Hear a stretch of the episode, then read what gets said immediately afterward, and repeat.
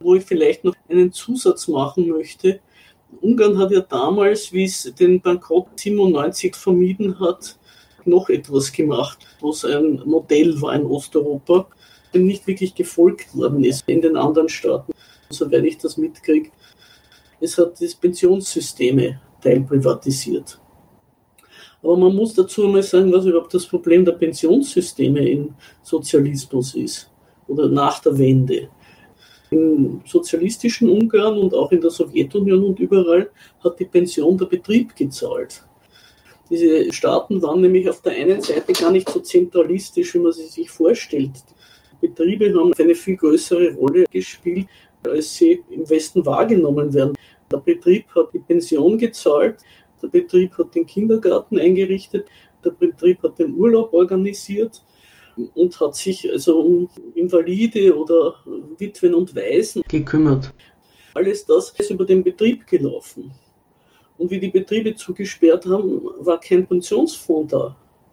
Diese ganzen Staaten mussten einen Pensionsfonds erst einmal aufbauen, aus Null, mussten aber gleichzeitig von Anfang an auszahlen.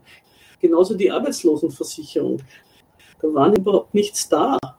Das sind Kassen, die erst eingerichtet worden sind, werden mussten, weil ja auch eine Arbeitslosigkeit nicht vorgesehen war im Realsozialismus. Und zum Beispiel Rumänien hat einen EU-Kredit gekriegt, um sich ein Pensionssystem leisten zu können. Serbien hat von Frankreich einen Kredit gekriegt, um ein Pensionssystem einzurichten. In Bosnien hat es irgendwie der IWF eingerichtet. Wahrscheinlich auch mit irgendwelchen Schuldendiensten. Man weiß ja gar nicht, wie das in Bosnien funktioniert. Aber dieses nach 97 eingerichtete System der privaten Pensionskassen war natürlich auch irgendwie angenehm, was vor allem den Banken ein zusätzliches Geschäftsfeld erschlossen hat, weil die haben dann diese Pensionsfonds aufgesetzt. Aber da wurden dann die Arbeitenden, die, die in Arbeit gestanden sind und auch die, die schon im Ausland waren, dazu angehalten, wenn sie zu Hause ein Pensionssystem haben wollten, mussten sie auch in diese privaten Pensionssysteme zusätzlich zu der staatlich einbehaltenen Pension einzahlen von den Auslandsungarn, die Überweisungen sind dann auch noch einbezogen worden in dieses Pensionssystem. Dieses Pensionssystem weiß ich nicht, müsste ich mir erst anschauen, wenn wir über den Orban reden, wo das heute steht, weil ich glaube, nach der Finanzkrise und den ganzen Reformen ist da auch nicht sehr viel davon übrig geblieben. Also von diesen privaten Zusatzversicherungen. Oder vielleicht hat es gerade floriert, wenn andere Geschäfte baden gegangen sind. Aber wir werden das, glaube ich, dann alles, wie das, diese ganzen Finanzverwerfungen unterm Orban gelöst wurden, werden wir das nächste Mal, glaube ich, besprechen, weil das erklärt auch, warum der Viktor Orban in Ungarn populär ist. Das liegt nicht nur an seinen Ansichten, sondern auch an seinen Taten. Aber du fängst ja schon an mit Orbans äh, Regierung. Dann fangen wir doch vielleicht mal mit der ersten Regierung an und kommen ein bisschen weiter in der Zeit. Denn da passiert ja was, was schon interessant ist nämlich die erste Regierung von Orban, die von 98 bis 2002 stand, koinzidierte mit einer Stabilisierung der Staatseinnahmen Ungarns. Also da hat sich wirtschaftlich dann die Lage etwas verbessert. Und dann kommt relativ. Ja, sag mal fertig, aber ich würde das schon noch vorher, was die Vorbedingung war, dass er sich überhaupt verbessern konnte. Also wie, dann dann mach das mal. Ja. Wie das dort ausgeschaut hat, weil es ist jetzt dann noch eine weitere ein weiterer Wirtschaftszweig, der auch den Bach runtergegangen ist, war der Tourismus. Ungarn hat ja einen bedeutenden Tourismus gehabt, auch ähm, Zahnarzt und Einkaufs, aber vor allem am Balaton auch Tourismus. Das ist auch alles, wie die Preise in die Höhe geschnellt sind. Für Lebensmittel ist das auch alles den Bach runtergegangen. Und Ungarn war 1997 Kandidat für einen Staatsbankrott. Das ist also in Bankerkreisen ist das schon unter der Hand gehandelt worden, wie man das denn nennen wird, denn die Paprika-Krise oder so. Ja, okay. Naja, die Tequila-Krise oder so in Mexiko. Und das durfte natürlich auf keinen Fall passieren, weil da wäre, wenn Ungarn sozusagen der Vorreiter bankrott gegangen wäre, da wäre ja das ganze Projekt des Gangs nach Westen überhaupt oder der Eingliederung der ehemals sozialistischen Staaten in die Weltwirtschaft in Frage gestanden. und die ganzen Kredite fragwürdig geworden, die dort vergeben worden sind. Dadurch musste das auf jeden Fall verhindert werden. Das war unter der Regierung von Gyula Horn, einem von der ehemaligen Staatspartei. Die haben dann erstens einmal ein radikales Kürzungspaket erlassen in allen sozialen Fragen und damit Werbung gemacht. Wir nehmen unseren Leuten alles weg, was wir nur können. Also es ist interessant, dass so etwas vertrauensbildend wirkt. Und das Zweite war, sie sind der Partnership for Peace beigetreten und haben den Flughafen von Koposchwar zur Verfügung gestellt. Also sie haben sich bei der NATO angestellt. Und das hat ihnen wieder politischen Kredit gegeben. Und so konnten sie sich über diesen fast Bankrott und die Zahlungsfähigkeit hinüberretten. Und das war aber dann der Grund, warum sie abgewählt worden sind. So ist dann der erste Wahlsieg Orbans zustande gekommen. Das war 97 und der Orban ist 98 das erste Mal an die Macht gekommen. Und dem Orban ist damals schon der Ruf vorausgeeilt, dass der vielleicht nicht ganz so willfährig sein wird wie die Ex-Sozialisten. Da wurde sich schon Sorgen gemacht, aber unter Orban, man vergesse es nicht, ist dann 99 Ungarn der NATO beigetreten und zwölf Tage später war es dann ein Sprungbrett für den Jugoslawienkrieg. Der Beitritt Ungarns war sehr wichtig, damit die NATO den Jugoslawienkrieg beginnen konnte 1999 weil Griechenland seine Basen verweigert hat. Das heißt, Ungarn war dann quasi ein militärisches Sprungbett. Neben Italien, ja. Mhm. Mhm. Okay. Meinst du, der NATO-Beitritt überhaupt, dass ähm, Ungarn auch, äh, wurde Ungarn da fast getrackt oder also war das ein schneller Prozess? Hat der NATO-Beitritt was mit dem Jugoslawienkrieg zu tun oder wäre das ich, auch? Ich nehme das schon an, dass das zumindest miteinander koordiniert war. Das mit dem Fast Track ist ja relativ. Man sieht ja heute in Schweden und Finnland, dass so ein Beitritt sehr schnell geht, wenn das erwünscht ist. Und wie lange das vorbereitet war, das weiß man nicht. Aber zumindest seit 97 war Ungarn Kandidat. Und das ist vielleicht auch noch interessant, wenn man sich das vor Augen führt. Das Gedächtnis der Menschheit ist ja sehr kurz, wie das in den 90er Jahren gelaufen ist. Da haben sich eigentlich die NATO und die EU in einem gewissen Sinne haben die konkurriert um die osteuropäischen Staaten. Als die EU, die an der langen Leine gehalten hat und ihnen halt die Karotte vorgehalten hat, aber nicht aufnehmen wollte, ist der Clinton nach Kiew gefahren, hat dort das Partnership for Peace Programm verkündet. Ich glaube 95 war das in Kiew. Das war sozusagen der Vorhof für die NATO-Aufnahme. Damit hat also die USA der EU gezeigt, wenn ihr da euch so ziert, wir sind dann schon vor Ort. Also da ist so eine Art Konkurrenz eröffnet worden. Und der hat sich halt Ungarn versucht auch voranzubringen. Die Beitrittswilligkeit dieser osteuropäischen Staaten ist auch in Konkurrenz untereinander verlaufen. Es ist ja gleichzeitig mit Ungarn, wenn ich mich richtig erinnere, auch Polen und die Tschechoslowakei aufgenommen worden nur waren die strategisch nicht so wichtig für diesen Krieg. Also, gerade der Koposchwarer Flughafen war sehr wichtig für das Bombardement von Nordserbien. Da hat sich halt Ungarn in diese Konkurrenz eingebracht. Beziehungsweise der NATO-Krieg wurde ja auch dann wahrscheinlich so geplant, dass man erst einmal die Nordachse sozusagen stabilisiert und dann kann man ja loslegen. Zwischen dem Frieden von Dayton und dem Angriff auf Restjugoslawien waren ja dreieinhalb Jahre. Und in diesen dreieinhalb Jahren ist ja einiges geplant worden. Okay, nee, äh, hört sich, das hört sich auf jeden Fall stimmig an. Es ist ja dann auch so gewesen, dass ein paar Jahre später, fünf Jahre später, 2004, trat Ungarn dann auch der EU bei. Mit dem NATO-Beitritt, der NATO-Beitritt bescherte Ungarn natürlich auch nochmal neue Kredite was dann auch ein Hintergrund war der Stabilisierung dieser Staatseinnahmen. Auch mit dem EU-Beitritt entwickelt sich die Verschuldung Ungarns dann nochmal in eine Richtung. Was ist, was ist dann passiert?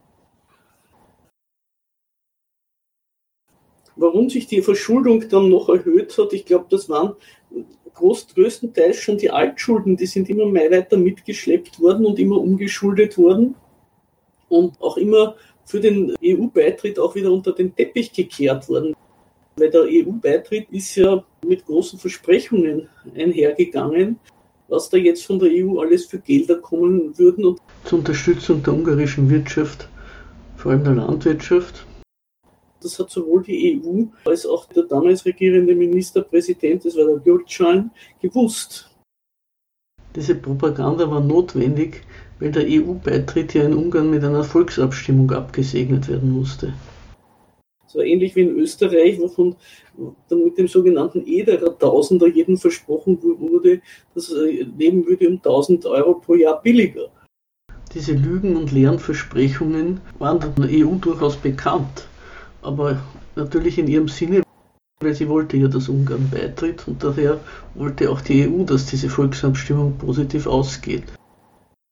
Das war ja sozusagen allen Staaten überlassen, wie sie das über die Bühne kriegen. Also hat der damalige Regierungschef in Ungarn gelogen, was nur gegangen ist. Also das waren alles ähnlich wie in Österreich, so aus den Ärmeln gezogene propagandistische Versprechungen.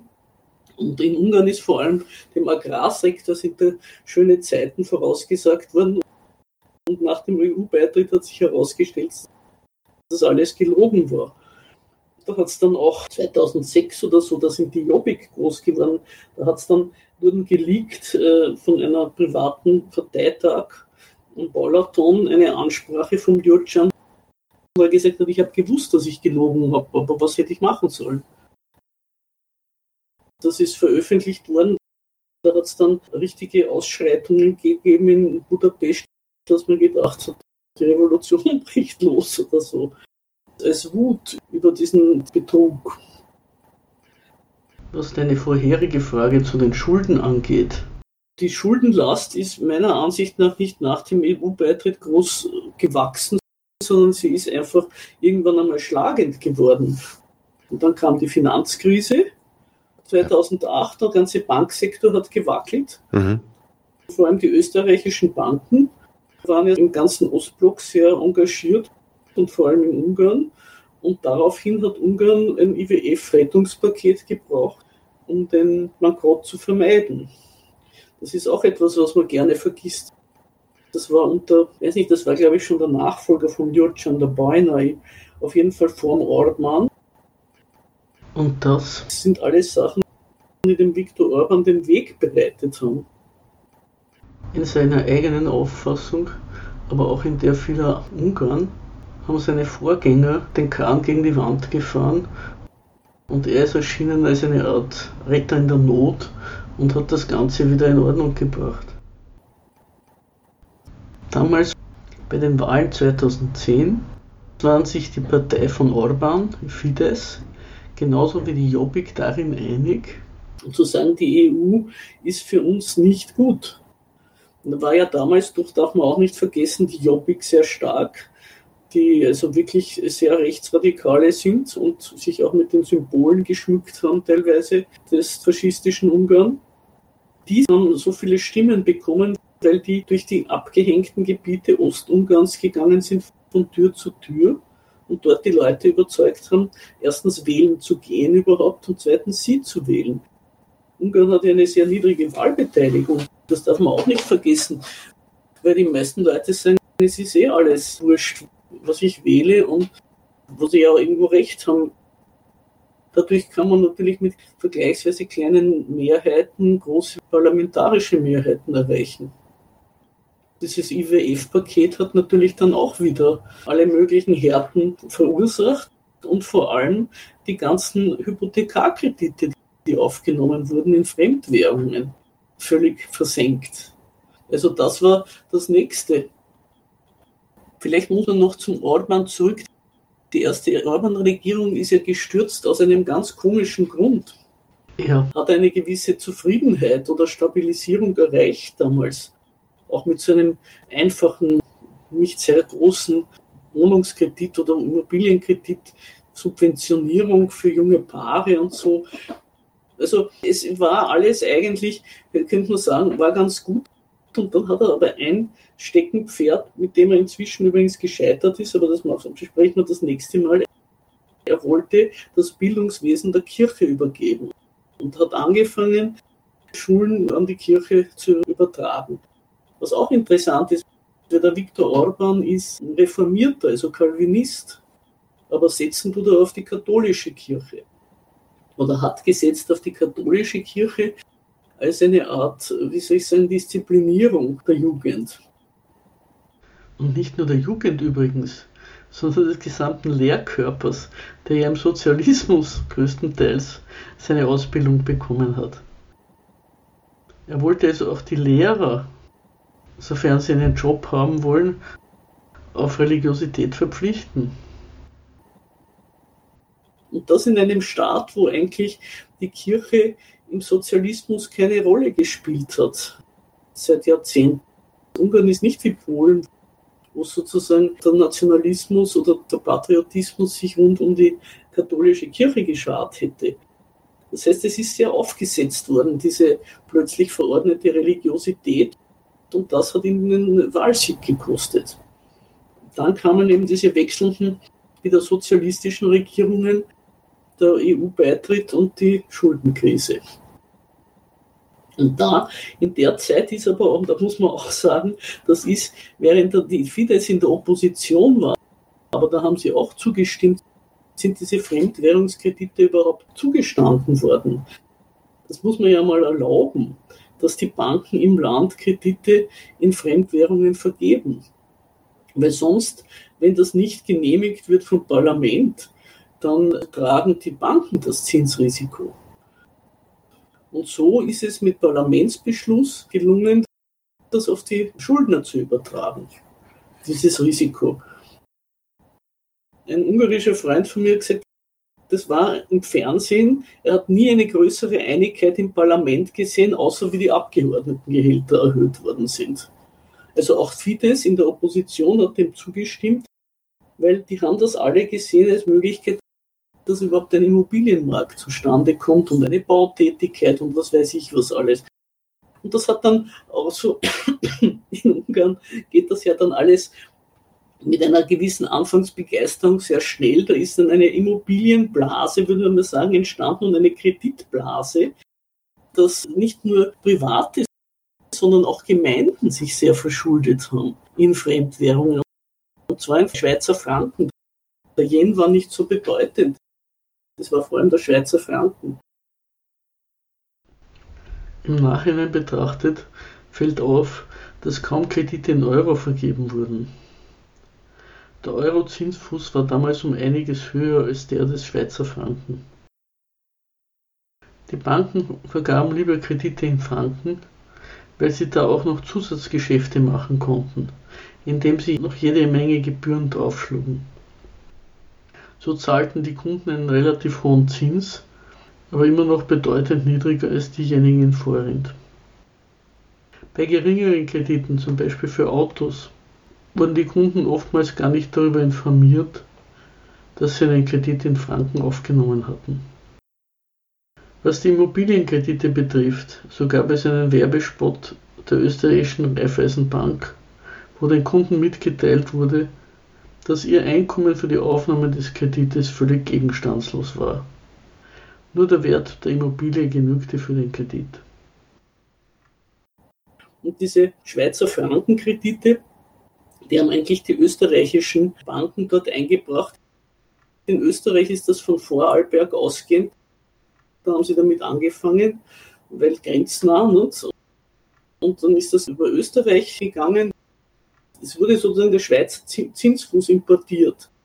Es ist sehr schwierig, das jetzt in kurzer Zeit zu erklären, wie diese Kredite funktioniert haben. Aber man hat eben einen Hypothekarkredit aufgenommen und es ist als Zinsfuß festgelegt worden, der Schweizer Zinsfuß, weil der erstens niedrig war und zweitens auch nicht so volatil. Der ungarische war nicht nur sehr hoch, sondern der hat geschwankt zwischen 8 und 15 Prozent immer wieder. Also so wurde das auf den Schweizer Zinsfuß festgelegt. Und das ist teilweise dann, sagen wir, sehr intransparent gelaufen. Nachher, nach dem Autokauf, wofür sie auch einen Kredit aufgenommen haben, haben sie gesehen, dass der ein Schweizer Franken war. Das ist ihnen gar nicht mitgeteilt worden. Also es ist dann rund um diese Genehmigung des Schweizer Frankens durch die Gesetzgebung ist auch jede Art von Betrügerei losgegangen, wo der billige Zinsfuß dann auch wieder mit irrsinnig viel Gebühren wieder auch hinaufgeschraubt worden ist. So haben sich die ein Körpergeld geholt, die, die, die diese Kredite vergeben haben. Und dann kam die Finanzkrise und dann ist erst einmal der Vorhind gegenüber dem Euro abgesagt. Ich weiß nicht, ob die Reihenfolge ganz richtig, aber ich glaube, nach diesem IWF-Paket ist es ja hat einmal der Vorhind sehr an Wert verloren. Man muss vielleicht dann auch sagen, wie der Vorhind und der Wechselkurs gehalten wird. Aber auf jeden Fall ist dann der Euro gegenüber dem Schweizer Franken abgesagt. Und auf einmal haben diese Leute doppelt so viel Kredit zum Abzahlen gehabt, wie sie aufgenommen hatten. Und das konnten sie nicht zahlen. So um 2009 herum war eine Million Leute von der Delogierung bedroht. Und man muss ja auch sagen, wie die Währungspflege dieser osteuropäischen Staaten geht, nicht nur von Ungarn. Die haben ja, die, die Staaten, die den Euro nicht haben, also den Zloty oder die Krone oder auch Schweden im Grunde, die müssen, vor allem wenn sie so ein bisschen weiche, nicht, nicht wirklich konvertible Währungen haben wie Ungarn, regelmäßig auf Euro-Länderbörsen Kredite aufnehmen in Euro, um ihre Währung damit zu stabilisieren. Sie müssen sich also zur Währungspflege verschulden in Euro. Das stärkt natürlich den Euro, gibt dem mehr Volumen aber tut denen ihre Währungspolitik natürlich unter einen gewissen Zugzwang setzen. Okay. Ja, also äh, auf jeden Fall haben sich schon einige Folgefolgen aufgetan. Wir müssen auf jeden Fall mal eine machen, so wie du das auch schon angekündigt hast, gerade, dass wir mal zu äh, Währungen, internationalen Währungsaustausch und so mal sprechen.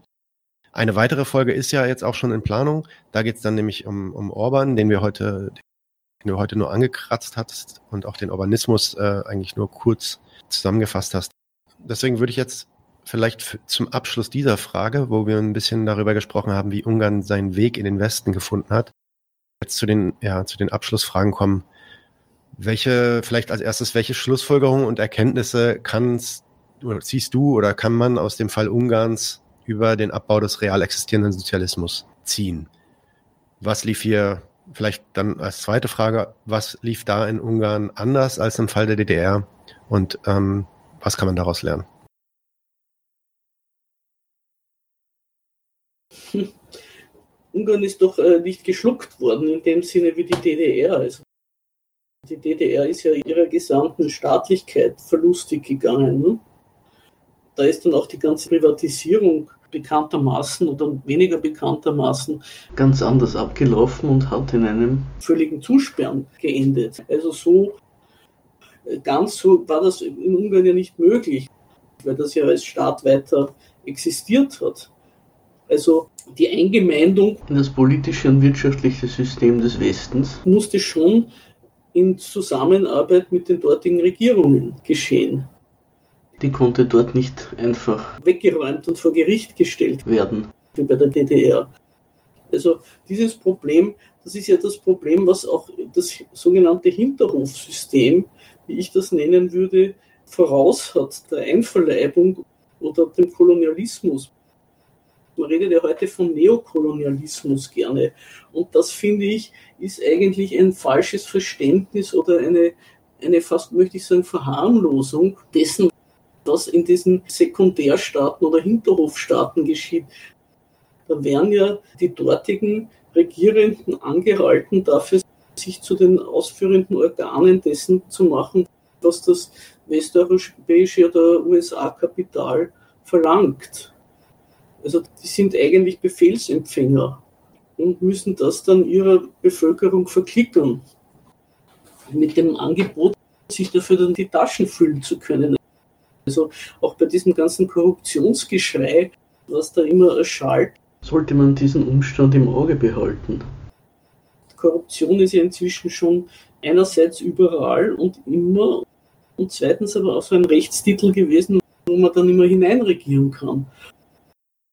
Auf der anderen Seite ist ja die Korruption notwendig, geschieht dort notwendig, weil dort lauter Maßnahmen durchgesetzt werden müssen, die für die dortige Bevölkerung nicht gut sind.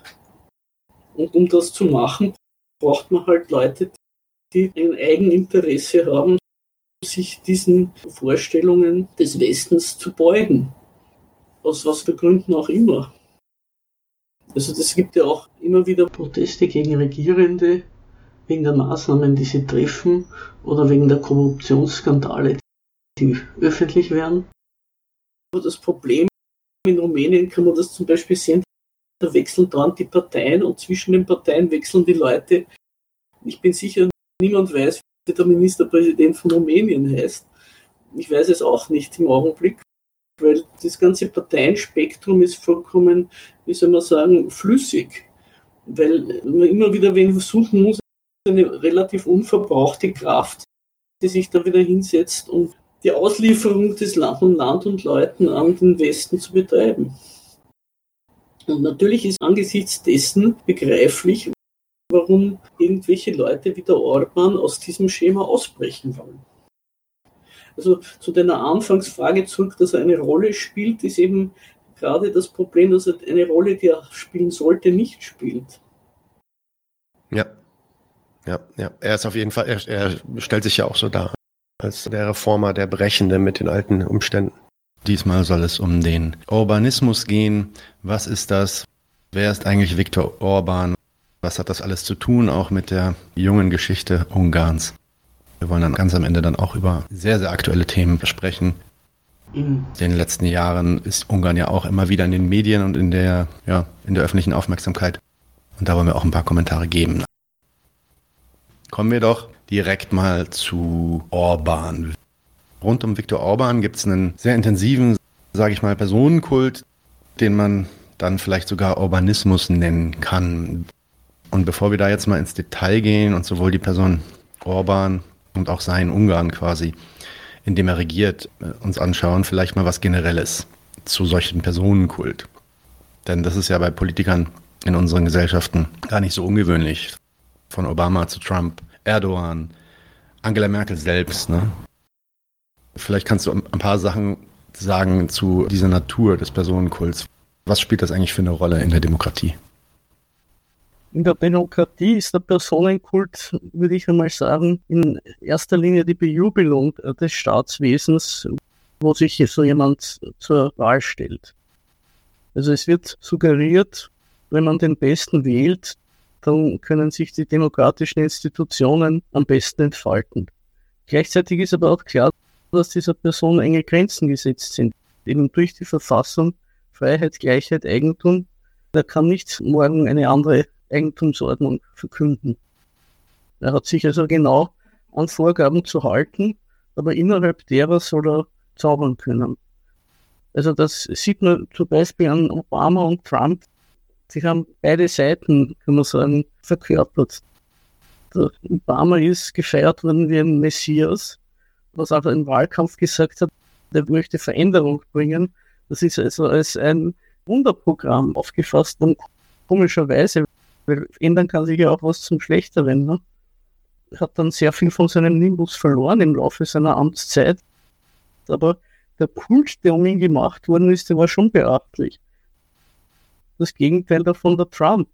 Der Trump, für der Präsident geworden ist, da habe ich einen Pressespiegel gemacht. Auf meinem Blog nestormachno.alanier.at kann man das nachlesen.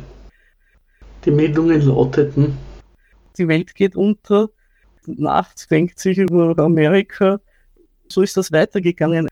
Ein Irrer greift die Macht. Also da ist ein negativer Personenkult gemacht worden. Und da sieht man dann in dem Augenblick, wenn die Dämonisierung anfängt, dann sind diese ganzen Institutionen fragile Einrichtungen, die man möglichst schützen muss vor diesen Elefanten im Porzellanladen. Also dann sind sie gar nicht mehr diese gute Grundlage eines ausgezeichneten Gemeinwesens, sondern sie werden für sich selber, ohne irgendeine weitere Begründung, als etwas Schützenswertes vor diesem Zerstörer besprochen. Das ist einmal der demokratische Personenkult. Der ist eigentlich nur eine Bejubelung der Institutionen Und wenn die Leute sich bewähren, in dem kriegen sie halt ein positives Etikett umgehängt. Und wird immer gesagt, wie gut sie sind und wie toll sie das machen. Angela Merkel zum Beispiel. Umgekehrt, es gibt richtige Schubladen, habe ich das Gefühl, für diese Besprechung der Regierenden für diese Anbetung oder Verteufelung der Mächtigen. Und ich habe schon langsam das Gefühl, es gehört zu einer Journalistenausbildung heute, dass sie ihnen als erstes einmal diese Schublade zeigen und sagen, da sind die Textbausteine für den Guten und da sind die Textbausteine für den Bösen. Nämlich auch, ich lese auch viel ausländische Zeitungen und es ist überall die gleiche Wortwahl. In anderen Staatswesen hat der Personenkult teilweise ganz andere Gründe. Es hat einmal eine russische Journalistin einen syrischen Militär gefragt, warum sie eigentlich nicht die nötige Liebe zur Nation in Syrien eingepflanzt haben, den Leuten, damit sich die dann gegen diese ganzen Feinde der Nation zur Wehr setzen. Der General hat gesagt, das geht in Syrien nicht. Wir sind ein Vielvölkerstaat, wir haben 20 Konfessionen oder mehr. Wir können nicht auf irgendeine Titularnation setzen. Das führt sofort zu Streit. Und deswegen ist das in Syrien eine Notwendigkeit des Staatmachens, dass man eine Person nimmt und sagt, diese Person verkörpert den syrischen Staat.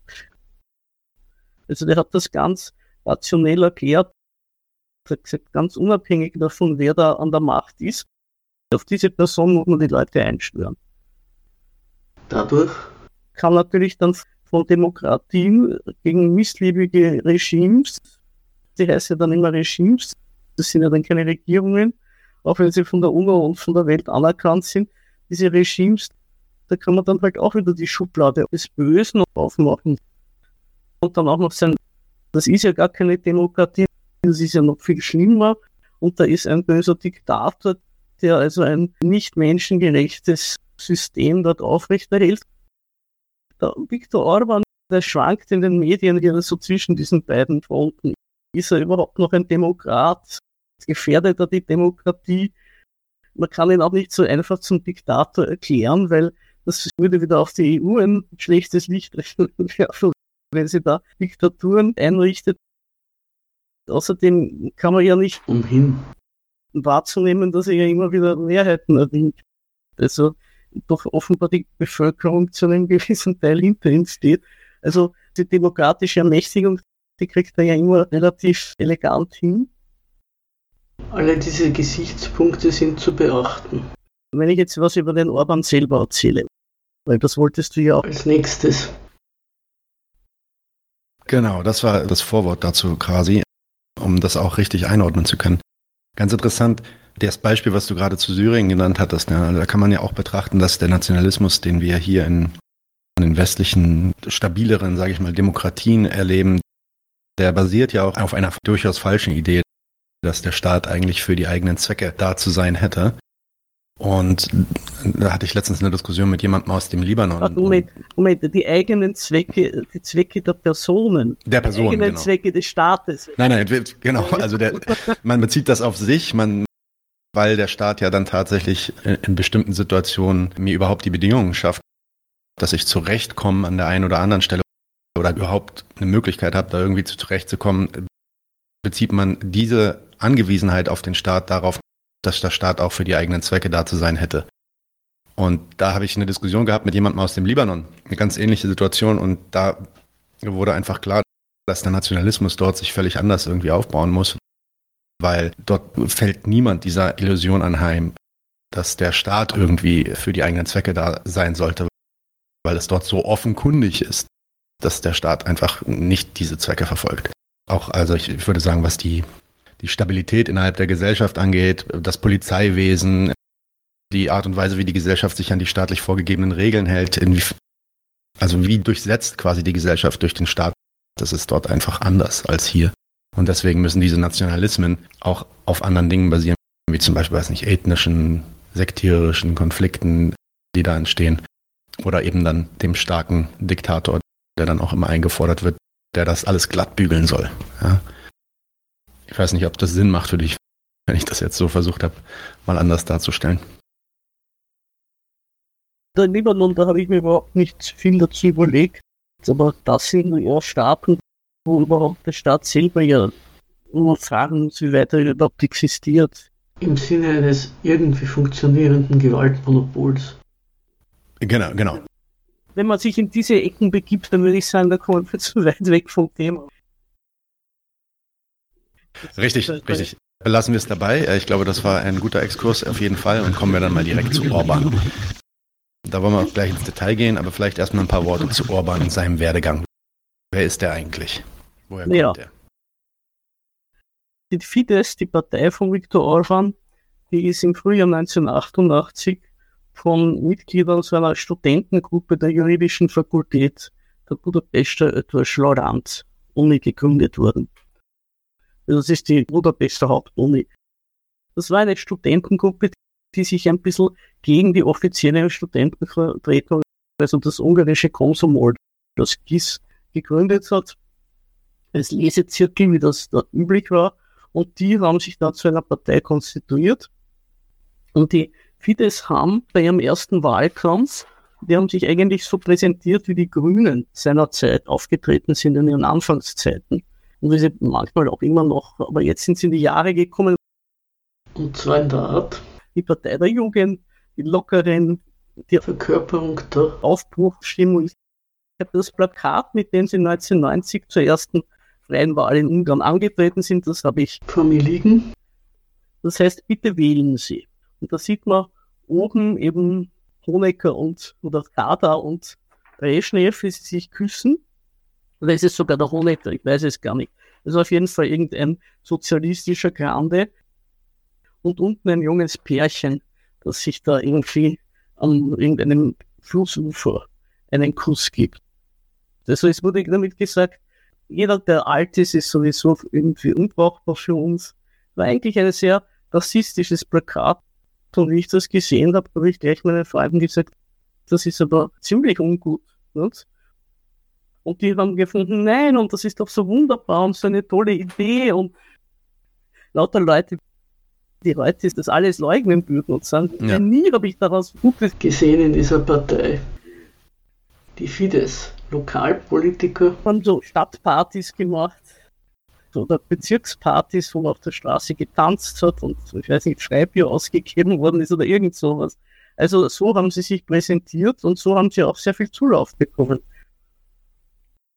Der Viktor Orban hat seinen ersten großen Auftritt gehabt beim Neubegräbnis des Imre Neutsch. Da muss man einiges ausführen. Der Imre Neutsch war derjenige kommunistische Regierungschef, der 1956 nicht den Einmarsch der sowjetischen Truppen weggeräumt worden ist und dann auch später hingerichtet worden ist, weil er den Austritt aus dem Warschauer Pakt verkündet hat. Das war eigentlich ein sehr überzeugter Kommunist, der Imre Neutsch, der hat das eigentlich nur als Zugeständnis gemacht, um wieder ein bisschen Ruhe im Land einkehren zu lassen.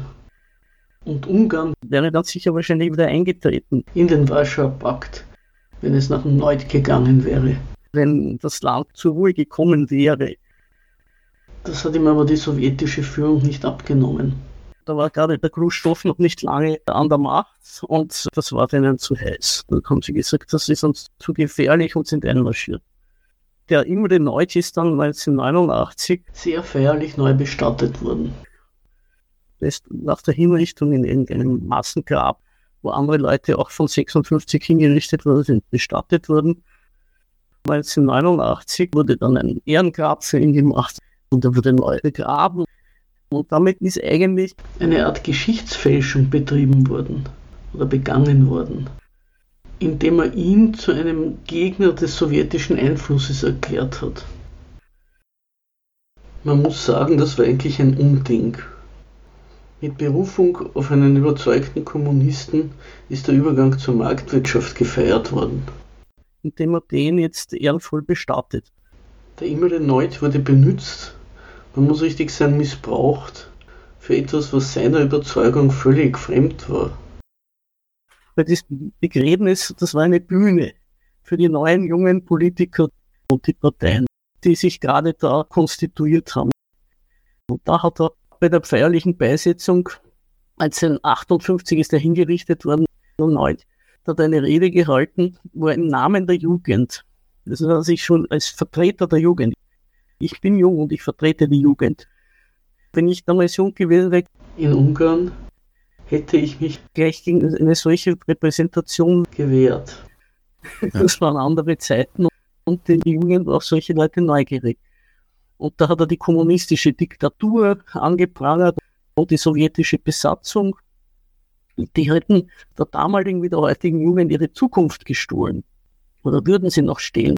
Damals waren ja die sowjetischen Soldaten noch in Ungarn. Die gesamte Verteidigungsleistung in Ungarn ist eigentlich von der Sowjetunion gemacht worden. Auf mittlerer Kommandoebene diente in Ungarn zum Beispiel einige Jahre lang der Aslan Masradov, der spätere tschetschenische Präsident. Der Orban hat also Folgendes noch gesagt, das möchte ich noch zitieren. Nationale Unabhängigkeit und politische Freiheit. Das ist auch noch vor den ersten Wahlen. Ne? 1956 war die letzte Gelegenheit für unsere Nation, den Weg der westlichen Entwicklung zu beschreiten und wirtschaftlichen Wohlstand zu schaffen. Also er hat sozusagen den Westen mit dem Wohlstand gleichgesetzt. Wir wurden nach unserer im Blut erstickten Revolution in die asiatische Sackgasse zurückgedrängt, aus der wir jetzt wieder einen Ausweg suchen. Hoffentlich können wir eine Regierung wählen, die sofort Verhandlungen über den unverzüglichen Abzug der sowjetischen Truppen beginnt. Diese Rede ist auch im Internet abrufbar auf Ungarisch. Ich da jetzt keine Geheimnisse verraten oder so. Man sieht also darin seine damalige Ausrichtung, die war also anti-sowjetisch. Damals hat es die Sowjetunion noch gegeben, man auch sagen. Aber man könnte es auch so ausdrücken, er war gegen Moskau eingestellt. Was heißt denn sonst die asiatische Sackgasse? Und eine große Erwartungshaltung gegenüber der Marktwirtschaft. Entwicklung, Wohlstand. Also muss man seine jetzige politische Haltung auch darüber verstehen, dass diese Erwartungen nicht erfüllt worden sind. Und da ist er natürlich auch nicht allein. Weil diese Erwartung, die der Orban damals gehabt hat, das war schon das Ergebnis von jahrelanger Propaganda unter der sozialistischen Regierung. Die waren alle überzeugt, nur mit dem Westen wird Ungarn groß. Okay, und wie ging es dann weiter? Beziehungsweise meine nächste Frage würde sich eher auf die Rolle der Medien auch bei dem Urbanismus, Orbans Regierungsform, Orbans Regierungszeit, sich damit beschäftigen. Vielleicht auch generell mit der Frage, was Medien in der demokratischen Politik für eine Rolle spielen, aber dann halt auch speziell im Falle Ungarns und Orban. Ja, die Medien in Osteuropa sind ja sehr, wie soll man sagen, übernommen worden vom Westen. Das war neben dem Bankwesen das wo am schnellsten die, die westliche Welt sich aufgemacht hat. Und zwar deswegen, weil sie gemeint haben, die Herrschaft über die Gehirne ist die allerwichtigste. Da sind jetzt Leute, die lange unter dem Loch des Kommunismus geschmachtet haben und die muss man jetzt auf die neue Welt einstimmen. Also haben sich Medienkapitale, vor allem aus der EU, dort breit gemacht. Also die Zeitung, die ich lange gelesen habe, die Nebsamer Chart, das war vor der Wende die offizielle Parteizeitung, sozusagen das ungarische Pendant der Pravda der Sowjetunion. Die ist einmal von Bertelsmann und dann von der Schweizer Mediengruppe Brinquier gekauft worden. Und dann irgendwann einmal ist sie den Bach untergegangen, inzwischen ist sie eingestellt. Die ist nach dem zweiten Wahlsieg von Orban ist von einem Tag auf den anderen sind fast alle entlassen worden, es war einfach kein Geld mehr da. Und dann hat der Orban auch beschlossen, dass viele von diesen Medien anti-ungarische Propaganda machen oder die Menschen verdummen, was ja richtig ist. Und er wollte sie dann eben in seinem Sinne berieseln lassen. Und da sind sehr viele Medien entweder enteignet worden. Oder es wurden Sendelizenzen entzogen. Oder unter sehr strenge, wie soll man sagen, Vorgaben gestellt wurden. Na, enteignet kann man nicht so richtig sagen. Es wurde einfach klargestellt, wir wollen eine Medienlandschaft, die aus unseren Mühlen das Wasser treibt. Das Regierungsschwach war unter den Zeitungen ist das Magyar Nemzet, ungarische Nation. Dort schreibt auch der Jolt Bayer, der es fertiggebracht hat, durch seine hetzerischen Artikel gegen Roma und Juden den Jobbik den Wind aus den Segeln zu nehmen und viele Jobbik-Wähler ins Fahrwasser von Fidesz zu treiben. Dafür hat er auch einige Auszeichnungen bekommen.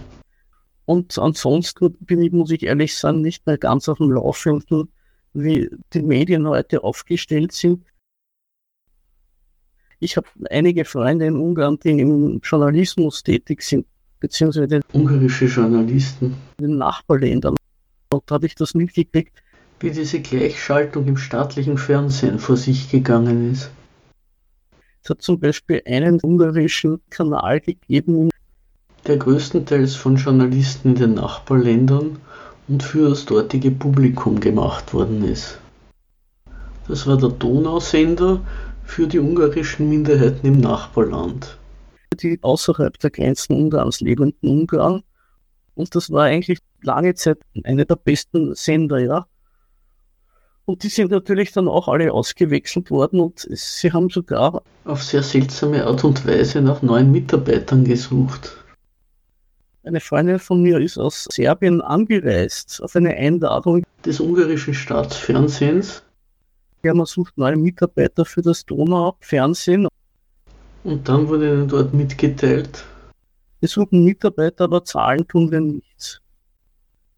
Man kann nur vermuten, was der Zweck dieses Manövers war.